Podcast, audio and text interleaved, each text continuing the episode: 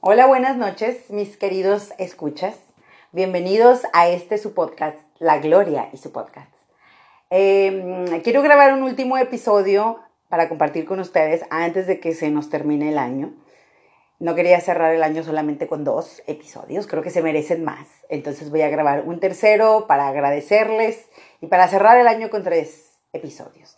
Como ya habrán notado y como yo ya lo había mencionado, este podcast no tiene mucho orden, pero bueno, vamos a cerrar el año con tres episodios. En este episodio estoy sola, eh, no por eso se me vayan ya, espérense un poquito, quédense hasta el final, los invito a que se queden hasta el final, creo que les va a gustar. Eh, antes que nada, bueno, quiero agradecerles eh, su atención, a que me hayan escuchado. Me di cuenta antes de cerrar este año que no, nada más este podcast se escucha en México, se escucha en todo el mundo. Bueno, no todo el mundo, en realidad. Los resultados que Spotify nos mandó es que se ha escuchado en Francia y en Estados Unidos. Entonces, si me permiten un breve momento, voy a agradecer a los fans de esos países. Merci beaucoup pour écouter moi. And thank you very much for listening. Gracias. Bueno, este, este episodio no es cómico musical como otros, no es este, de debate o investigación policíaca como hemos hecho. Eh, este es más que nada literario. Quiero leerles un relato de eh, un escritor llamado Truman Capote, probablemente muchos de ustedes lo conozcan. El relato se llama Deslumbramiento y se desprende de un libro titulado Música para Camaleones.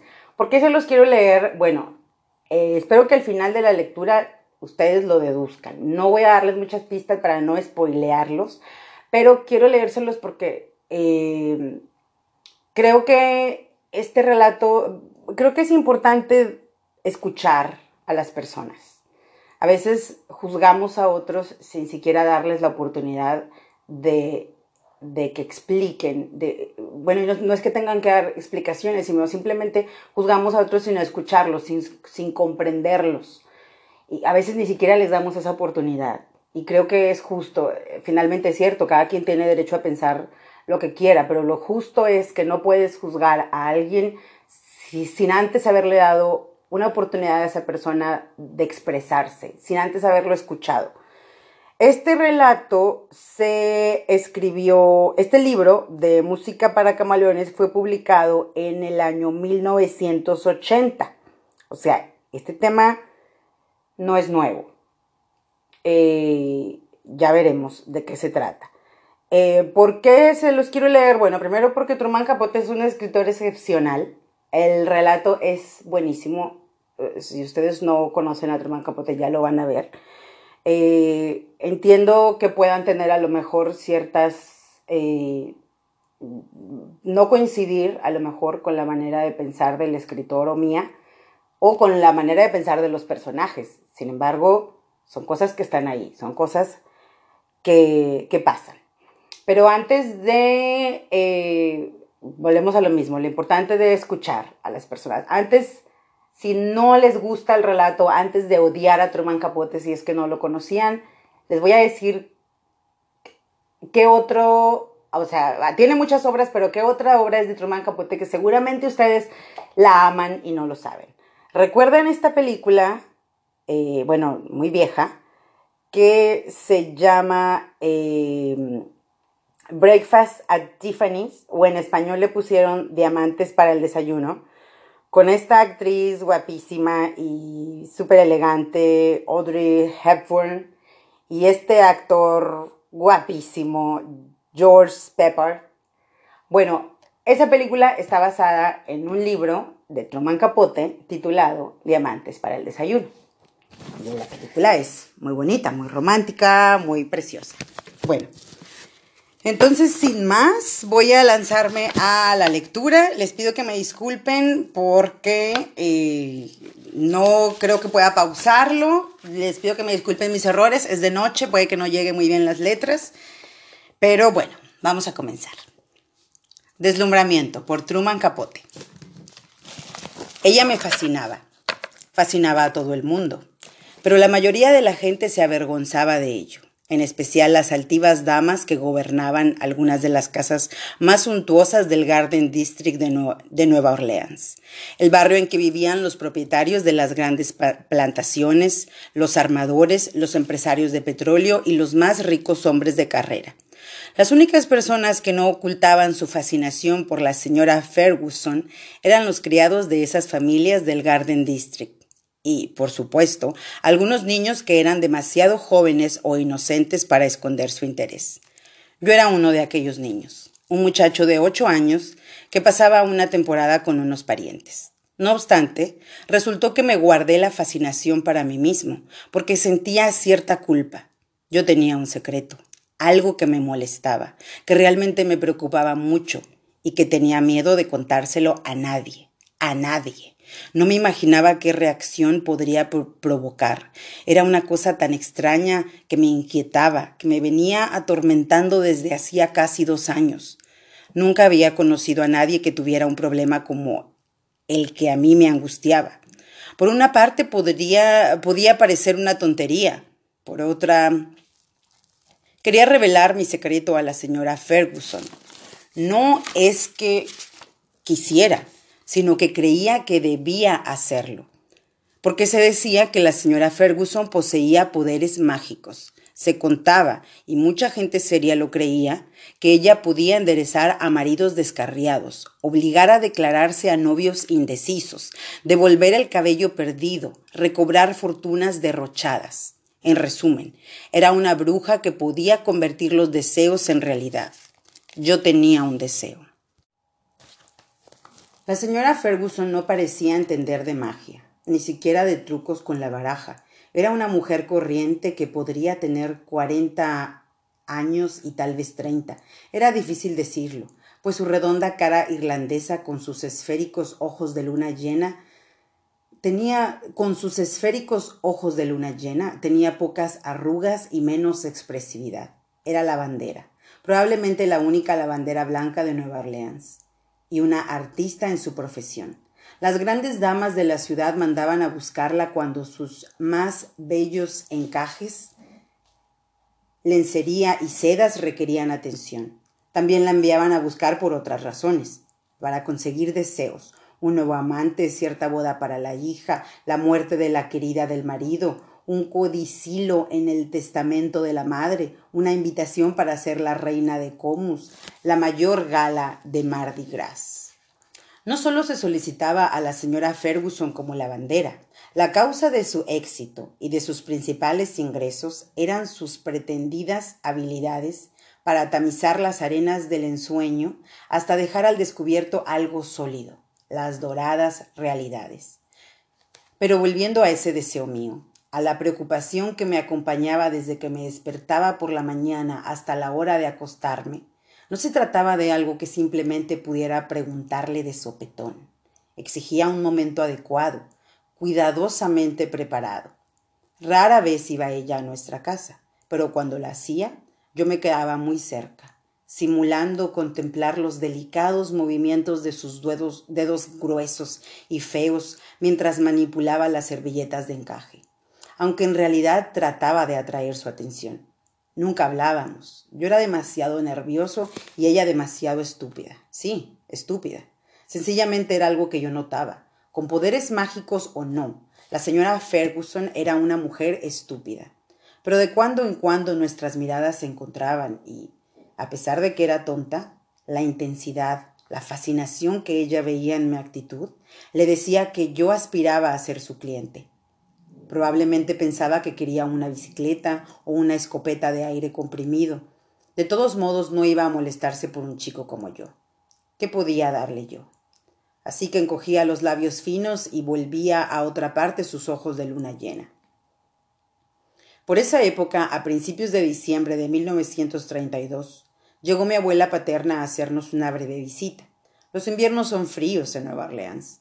Los vientos húmedos y gélidos procedentes del río calan hasta el tuétano de los huesos. Así que mi abuela, que vivía en Florida, donde era maestra de escuela, se había traído prudentemente consigo un abrigo de pieles que le había pedido prestado a una amiga. Era de borrego negro de Persia, una prenda de mujer rica, cosa que mi abuela no era. Enviudó joven, quedándose con tres hijos que criar. Y no tuvo una vida fácil, pero nunca se quejó. Era una mujer admirable, vivía de imaginación y al mismo tiempo lúcida y equilibrada. Debido a circunstancias familiares, rara vez nos veíamos, pero me escribía con frecuencia y me enviaba pequeños regalos. Ella me quería, y yo deseaba quererla, pero hasta que murió y vivió más de noventa años, guardé las distancias, comportándome con indiferencia.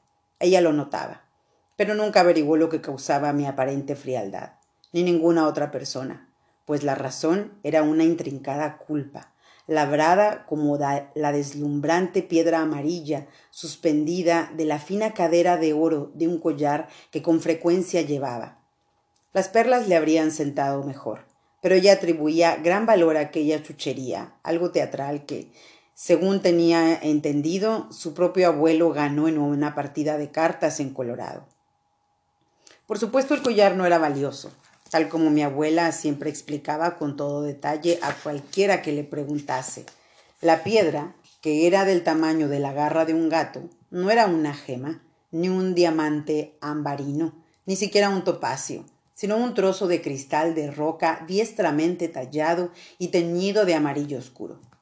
La señora Ferguson, sin embargo, desconocía el verdadero valor de la baratija, y cuando una tarde, durante el transcurso de la estancia de mi abuela, la rolliza bruja juvenil vino a almidonar la ropa blanca, pareció hechizada por el brillante pedazo de vidrio que se balanceaba de la fina cadena que rodeaba el cuello de mi abuela. Fulguraron sus ignorantes ojos de luna, literalmente, en verdad destellaron. Ya no tenía yo dificultad para atraer su atención. Me estudió con un interés desconocido hasta entonces. Al marcharse, la seguí al jardín donde había un centenario emparrado de glicina, un lugar misterioso aún en invierno, cuando la fronda se había marchitado despojando al túnel de sus sombras secretas. Avanzó sobre él y me llamó por señas. ¿Te preocupa algo? dijo con voz suave. Sí, algo que quieras ver realizado, un deseo. Asentí con la cabeza. Ella hizo lo mismo, pero sus ojos se movían nerviosos de un lado a otro. No quería que la vieran hablando conmigo. Acudirá mi hijo. Él te lo dirá.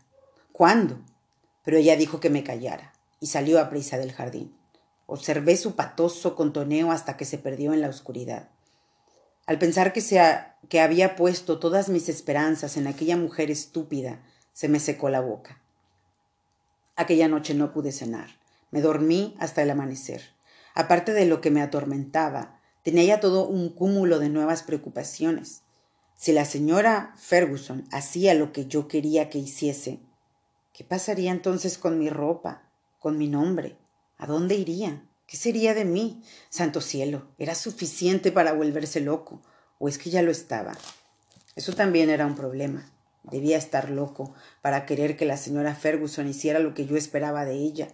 Y era una de las razones por las que no podía decírselo a nadie pensarían que estaba loco, o algo peor. No sabía que podría ser ese algo peor, pero instintivamente sentía que si mi familia, amigos y demás chicos me tomaban por loco, eso sería lo de menos. Debido al miedo y a la superstición mezclados con la avaricia, los criados del Garden District, algunas de las más presuntuosas amas y algunos de los más arrogantes sirvientes que jamás pisaron un suelo del parque, de parque. Hablaban con respeto de la señora Ferguson. Además la mencionaban en tonos quedos, y no sólo a causa de sus peculiares dotes, sino en razón de su vida privada. Igualmente singular. Varios de cuyos detalles fui recogiendo poco a poco al escuchar disimuladamente los chismes de esos elegantes negros mulatos y criollos, que asimismo se consideraban la auténtica aristocracia de Nueva Orleans y desde luego superiores a cualquiera de sus patronos. En cuanto a la señora Ferguson, no era una madame, sino una simple mamacelle, una mujer soltera con un montón de hijos, por lo menos seis, que llegó del este de Texas, de uno de esos villorrios, perdido del otro lado de la frontera de Shreveport.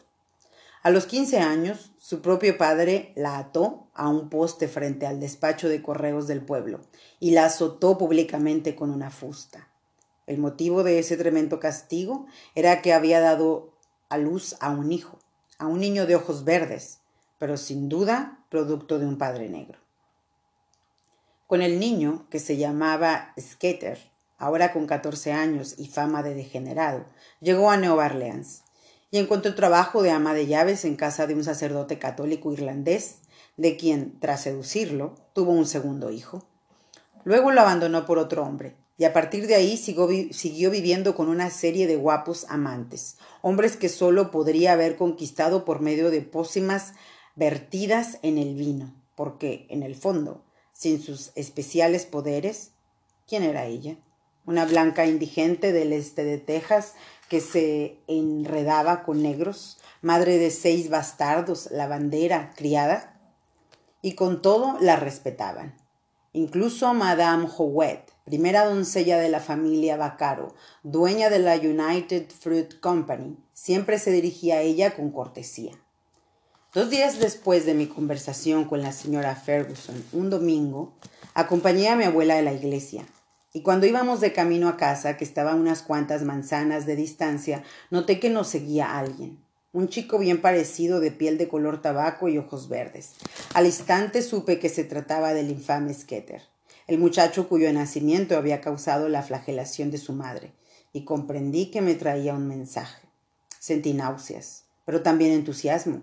Estaba como achispado, lo suficiente para echarme a reír.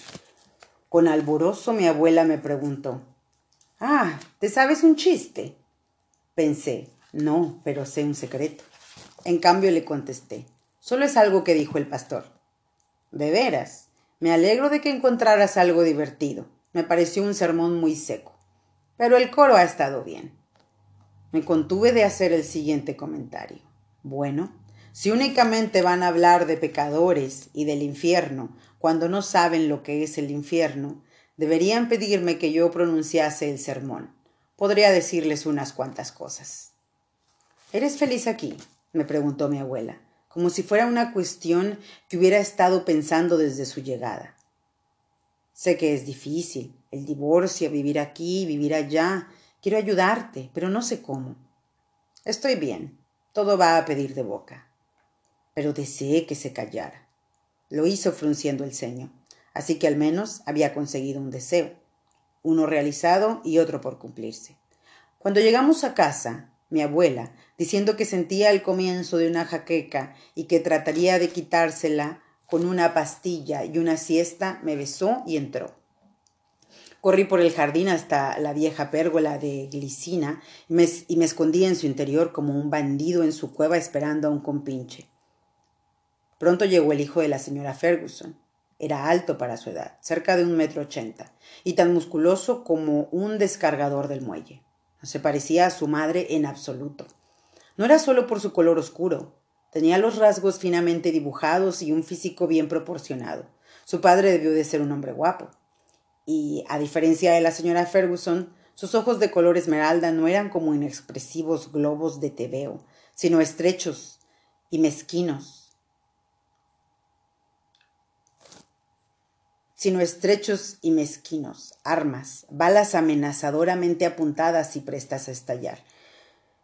No me sorprendí cuando, con muchos años después, oí que había cometido un doble asesinato en Houston y que había muerto en la silla eléctrica del penal del estado de Texas. Estaba elegante, vestido con los impetuosos como los impetuosos rufianes adultos que se haraganeaban por los locales de la zona portuaria, sombrero de jipijapa zapatos de dos tonos, un estrecho traje blanco de lino con manchas que debía de haberle regalado un hombre más delgado que él. Un cingarro impresionante salía del bolsillo superior de su chaqueta. Un Havana Castle Morro, el puro del connoisseur, que se servía a los caballeros del Garden District en el ajenjo y la frambuesa de después de la cena. Skeeter Ferguson encendió su puro con la teatralidad de un gángster de película. Realizó un impecable anillo de humo y lanzándomelo directamente a la cara dijo He venido a buscarte. ¿Ahora? tan pronto como me traigas el collar de la vieja. Era inútil dar largas al asunto, pero lo intenté. ¿Qué collar? No malgastes saliva. Ve a buscarlo y luego iremos a un sitio. Si no, no iremos y no tendrás otra oportunidad. Pero lo lleva puesto. Otro anillo de humo, profesionalmente fabricado, proyectado sin esfuerzo. El modo en que lo consigas no es asunto mío. Yo me quedo aquí esperándote. Pero puedo tardar mucho y suponte que no lo consigo. Lo conseguirás. Te esperaré. La casa parecía vacía cuando entré por la puerta de la cocina y, salvo por mi abuela, lo estaba. Todos los demás se habían ido a visitar a un primo recién casado que vivía al otro lado del río. Tras llamar a mi abuela por su nombre y sentir el silencio, subí de puntillas al piso de arriba y escuché la puerta de su y escuché la puerta de su dormitorio. Debía estar dormida. Asumiendo el riesgo, abrí la puerta unos centímetros. Las cortinas estaban echadas y la habitación a oscuras, salvo por el cálido resplandor del carbón de encina que ardía en la estufa de porcelana. Mi abuela estaba tumbada en la cama con las mantas subidas hasta la barbilla. Debió haberse tomado la píldora para el dolor de cabeza, porque su respiración era profunda y tranquila. Sin embargo, retiré la colcha que la cubría en la furtiva y meticulosa forma con que un ladrón gira el disco de la caja fuerte de un banco. Su garganta estaba desnuda, solo llevaba ropa interior, unas bragas rosas. Encontré el collar en una cámara, cómoda. Se hallaba frente a una fotografía de sus tres hijos y uno de ellos era mi padre. Hacía tanto tiempo que no lo veía que había olvidado qué aspecto tenía. Y después de aquello Probablemente no volvería a verlo más. O si lo veía, no me reconocería. Pero no tenía tiempo de pensar eso, en eso. Skeeter Ferguson me estaba esperando bajo el enramado de glicina, tamborileando en el suelo con el pie y dando chupadas a su puro de millonario. Sin embargo, vacilé. Nunca había robado nada. Bueno, algunas chocolatinas algunas chocolatinas Hershey del mostrador de la confitería del cine y unos libros que no había devuelto a la biblioteca pública. Pero esto era más importante. Mi abuela me perdonaría si supiera por qué tenía que robar el collar. No, no me perdonaría. Nadie me perdonaría si supiera exactamente por qué lo hacía. Pero no tenía elección. Era como Skeeter había dicho, si no lo hacía ahora, su madre no me daría otra oportunidad. Y aquello me preocupaba y aquello que me preocupaba seguiría atormentándome, quizá para siempre. Así que lo cogí. Me lo metí en el bolsillo y salí disparado de la habitación sin cerrar siquiera la puerta. Cuando me reuní con Skeeter, no le enseñé el collar. Solo le dije que lo tenía, y sus ojos se hicieron más verdes, se volvieron más desagradables. Soltó uno de esos anillos de humo como si fuera un tipo, tipo importante y me dijo Claro que lo tienes. No eres más que un golfo de nacimiento, como yo. Al principio fuimos a pie. Luego cogimos un tranvía que pasaba por el Canal Street. De ordinario tan animada y llena de gente, pero fantasmal, ahora con las tiendas cerradas y la quietud del día de descanso cerniéndose por encima de ella como una sombra fúnebre. En la esquina de Canal y Royal transbordamos a otro tranvía y atravesamos el barrio francés, vecindario popular donde vivían muchas de las primeras familias establecidas, algunas de linaje más puro que cualquiera de los apellidos del Garden District. Finalmente echamos de nuevo a andar. Caminamos kilómetros. Me hacían daño los zapatos, los rígidos zapatos de ir a la iglesia que todavía llevaba, y ya no sabía dónde estábamos, pero sea cual fuere aquella parte no me gustaba. Era inútil preguntar a Skeeter Ferguson, porque si lo hacía, se sonreía y silbaba, o escupía y sonreía y silbaba. Me pregunto si silbaría al ir a la silla eléctrica. Realmente no tenía idea de dónde estábamos. Era una zona de la ciudad que no conocía, y sin embargo no tenía nada de raro, salvo que había menos caras blancas de las que estaba acostumbrado a ver, y cuando más caminábamos, más escasas se hacían. De cuando en cuando un residente blanco rodeado de negros y criollos. Por lo demás era un vulgar conjunto de humildes construcciones de madera, casas de huéspedes con la pintura descascarada, viviendas de familias modestas, pobremente conservadas la mayoría, pero con algunas excepciones. La casa de la señora Ferguson, cuando al fin llegamos a ella, era una de esas excepciones. Era una construcción vieja, pero se, se trataba de una casa de verdad, con siete u ocho habitaciones. No parecía que el primer viento fuerte del golfo fuera a llevársela por delante. Estaba pintada con un marrón feo, pero al menos la pintura no estaba desprendida ni descascarillada. Y dentro había un patio bien cuidado que albergaba un árbol grande y frondoso, un lilo de la China, con varios neumáticos viejos suspendidos con cuerdas de las ramas. Eran columpios para niños. Y había otras cosas para jugar diseminadas por el patio, un triciclo, cubos y paletas para hacer tortitas de barro, prueba de progenie sin padre de la señora Ferguson. Un cachorro mestizo cautivo por una cadena atada a una estaca empezó a dar saltos y a ladrar en el mismo instante en que avistó a Sketer. Sketer dijo ya hemos llegado. No tienes más que abrir la puerta y entrar. ¿Solo? Te está esperando. Haz lo que te digo. Entra directamente y si la pillas en pleno polvo, abre los ojos. Así es como yo me convertí en un follador de primera. El último comentario sin sentido para mí terminó con una risita. Pero seguí sus instrucciones y, al avanzar hacia la puerta de entrada, me volví a mirarle. No parecía apacible, pero ya había desaparecido y no volví a verlo más. O si lo vi, no me acuerdo. La puerta daba directamente al, salón de la señora Ferguson. Al menos estaba amueblado como un, como un salón. Un sofá, sillones, dos mecedoras de mimbre, mesas bajas de madera de acre. Aunque el suelo estaba cubierto de un linóleo marrón de cocina, que quizá tuviera la pretensión de hacer juego con el color de la casa. Cuando entré en la habitación, la señora Ferguson se balanceaba de un lado para otro en una mecedora, mientras un guapo joven, un criollo no muchos años mayor que Sketer, se mecía en la otra. Sobre la mesa que los separaba había una botella de ron. Ambos tenían los vasos llenos. El joven, al que no me presentaron, solo llevaba una camiseta y unos pantalones acampanados de marinero, un tanto desabrochados. Sin decir palabra, dejó de moverse, dejó de mecerse, se levantó y se fue contoneándose por un pasillo, llevando consigo la botella de ron. La señora Ferguson permaneció atenta hasta que oyó cerrarse una puerta. Luego lo único que dijo fue ¿Dónde lo tienes? Yo estaba sudando. Mi corazón actuaba de forma curiosa. Sentía como si hubiese corrido cien kilómetros y vivido mil años solo en las últimas horas. La señora Ferguson inmovilizó su mecedora y repitió ¿Dónde lo tienes? Aquí, en el bolsillo. Alargó una mano gruesa y colorada, con la palma hacia arriba, y dejé caer el collar en ella. El ron había contribuido algo a modificar la ordinaria socería de sus ojos. La, la deslumbrante piedra amarilla hizo más. La movió de un lado a otro, mirándola fijamente. Yo traté de no hacer lo mismo. Intenté pensar en otras cosas y me sorprendí preguntándome si tendría cicatrices en la espalda marcadas de látigo.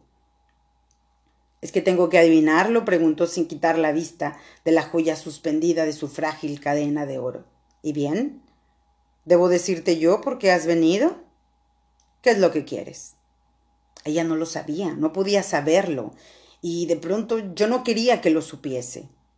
Dije, mm, me gusta bailar claqué. Por un momento su atención se distrajo del nuevo juguete, destellante.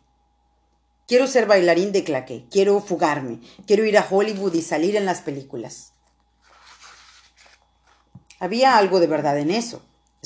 Escaparme a Hollywood ocupaba un lugar destacado en la lista de mis fantasías de evasión, pero de todos modos no era eso lo que había decidido no decirle. Bueno, dijo despacio. Claro que eres lo bastante guapo como para salir en las películas. Más guapo de lo normal para un chico. Así es que lo sabía, me oí gritar. Sí, sí, sí, eso es. ¿Eso es qué? Y deja de aullar, no estoy sorda. No quiero ser un chico, quiero ser una chica. Empezó siendo un ruido raro, un sofocado gorgoteo más abajo de su campanilla, que reventó en una carcajada. Sus labios finos se ensancharon y estiraron, una risa de borracha manó de sus labios como una vomitona que se derrama a chorros sobre mí. Una risa que sonaba igual que el olor a vómito. Por favor, por favor, señora Ferguson, no me comprende. Estoy muy preocupado, estoy angustiado todo el tiempo. Hay algo que no va bien. Por favor, tiene que entenderlo. Siguió columpiándose, riéndose a carcajadas, y su mecedora se balanceaba con ella. Entonces le dije, usted es una estúpida, tonta y estúpida, y traté de arrebatarle el collar. La risa se interrumpió como si le hubiera caído un rayo encima, una tempestad, una furia total se apoderó de su rostro. Pero cuando habló, su, voz era suave, sibilante y serpentina. No sabes lo que quieres, muchacho. Te enseñaré lo que quieres. Mírame, muchacho, mira. Te mostraré lo que quieres. Por favor, no quiero nada. Abre los ojos, chico. En alguna parte de la casa lloraba un niño. Mírame, muchacho. Mira, lo que, lo que quería que yo mirase era la piedra amarilla. La sujetaba por encima de la cabeza y la movía suavemente. Parecía haber recogido toda la luz de la habitación, acumulando una brillantez devastadora que sumía en la oscuridad todo lo demás. Gira, baila, deslumbra, deslumbra. Oigo llorar a un niño. Te oyes a ti mismo. Mujer estúpida, estúpida, estúpida. Mira aquí, muchacho. Baila, deslumbra, baila, deslumbra, deslumbra, deslumbra, deslumbra. Aún era de día y seguía siendo domingo, y ahí estaba yo, de vuelta en el Garden District delante de mi casa. No sé cómo llegué hasta allí. Debió llevarme a alguien, pero no sé quién. Lo último que recordaba era el ruido de la risa de la señora Ferguson. Desde luego la desaparición del collar provocó un gran revuelo. no llamaron a la policía, pero toda la casa anduvo revuelta durante días. No quedó ni un rincón por registrar. Mi abuela estaba muy contrariada, pero aun cuando el collar hubiera sido una joya de gran valor, cuya venta le hubiese proporcionado comodidades para el resto de su vida, yo no habría acusado a la señora Ferguson, porque si lo hacía, podría revelar lo que yo le había contado, eso que nunca he confiado a nadie más.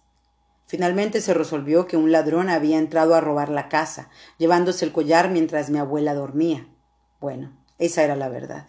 Todo el mundo sintió alivio cuando mi abuela concluyó su visita y volvió a Florida. Se esperaba que pronto se olvidase todo el triste asunto de la joya desaparecida. Pero no se olvidó. Se esfumaron cuarenta y cuatro años y el asunto seguía vivo en la memoria. Me convertí en un hombre de mediana edad, flagelado por ansiedades y extrañas ideas. Mi abuela murió, conservando aún todo su sano juicio a pesar de la avanzada edad. Una prima me llamó para informarme de su muerte y para preguntarme cuándo llegaría al entierro. Le dije que ya se lo comunicaría. Quedé inconsolable, enfermo de pena, y aquello era absurdo, estaba fuera de toda proporción. Mi abuela no era alguien a quien yo hubiese amado. Cuánto la lloré, sin embargo. Pero no fui al entierro, ni siquiera envié flores. No salí de casa y me bebí una botella de vodka. Estaba muy borracho, pero recuerdo que contesté el teléfono y escuché a mi padre identificarse a sí mismo. Su voz de viejo temblaba por algo más que por el peso de los años dio rienda suelta a la ira contenida durante toda una vida, y al no responderle me dijo Oye, hijo de puta, ha muerto con tu fotografía en la mano. Yo le contesté Lo siento, y colgué. ¿Qué había que decir? ¿Cómo podía explicar que a lo largo de todos aquellos años cualquier mención a mi abuela, cualquier carta suya o cualquier pensamiento sobre ella evocaba a la señora Ferguson, su risa, su furia, la piedra amarilla que giraba y bailaba, baila, deslumbra, deslumbra, deslumbra. Esto fue Deslumbramiento por Truma Capote.